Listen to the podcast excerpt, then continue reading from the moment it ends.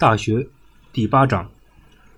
地点曰：克明俊德，皆自秉也。地点也叫尧典，它是《尚书》余书中的一篇，主要记述了尧帝和舜帝的事迹。地点说要能够弘扬那些崇高的品德，这些都是说要自己将。自己内心所固有的光明正大的品德得以彰显和发扬。这一篇我们结合博学多能的张衡的故事来学习体悟这一篇所表达的意思。张衡是我国东汉时期著名的科学家，他出生在现今的河南南阳石桥镇，他的祖父张堪做过太守。为官清廉，父亲早逝，因此张衡家里很贫穷。但是张衡从小就勤奋好学，再加上自己天资聪明，很早就闻名乡里。根据史书记载，张衡十岁的时候就能通五经、贯六艺、过目不忘。他兴趣广泛，常常涉猎自然科学方面的东西。而且写的一手好词赋。有一天，张衡从一本诗集中读到了四句诗，描述了北斗星在各个季节傍晚时分的变化。斗柄东指，天下皆春；斗柄南指，天下皆夏；斗柄西指，天下皆秋；斗柄北指，天下皆冬。他觉得这太有意思了。天上的繁星闪闪，有的像簸箕，有的像斗，有的像狗，有的像熊，它们的运行又有怎样的规律？这简直是太美妙。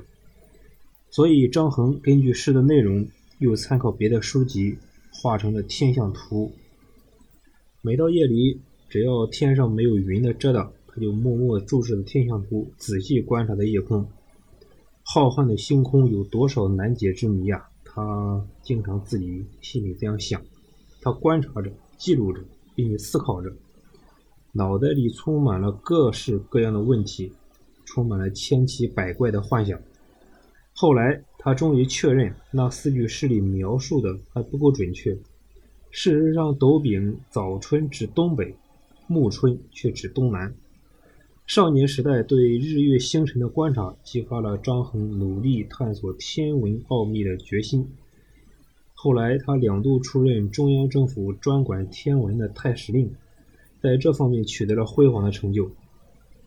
根据《辞海》这部书的记载，他首次正确解释了月食是由月球进入地影而产生的，观测和记录了中原地区能看到的两千五百颗星星。并且绘制了我国第一幅比较完备的星图。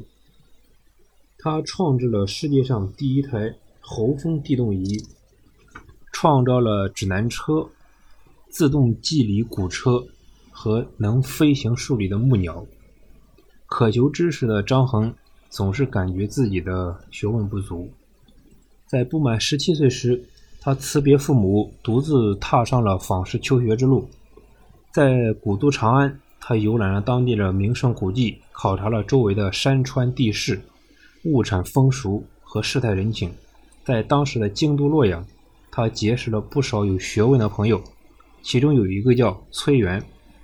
崔元精通天文、数学和历法，还是个很有名气的书法家。张衡登门求教，正是由于他这种虚心好学的精神，使得张衡在各方面都获益匪浅。除了在天文学方面有杰出成就之外，在地震学的研究上也是举世瞩目的。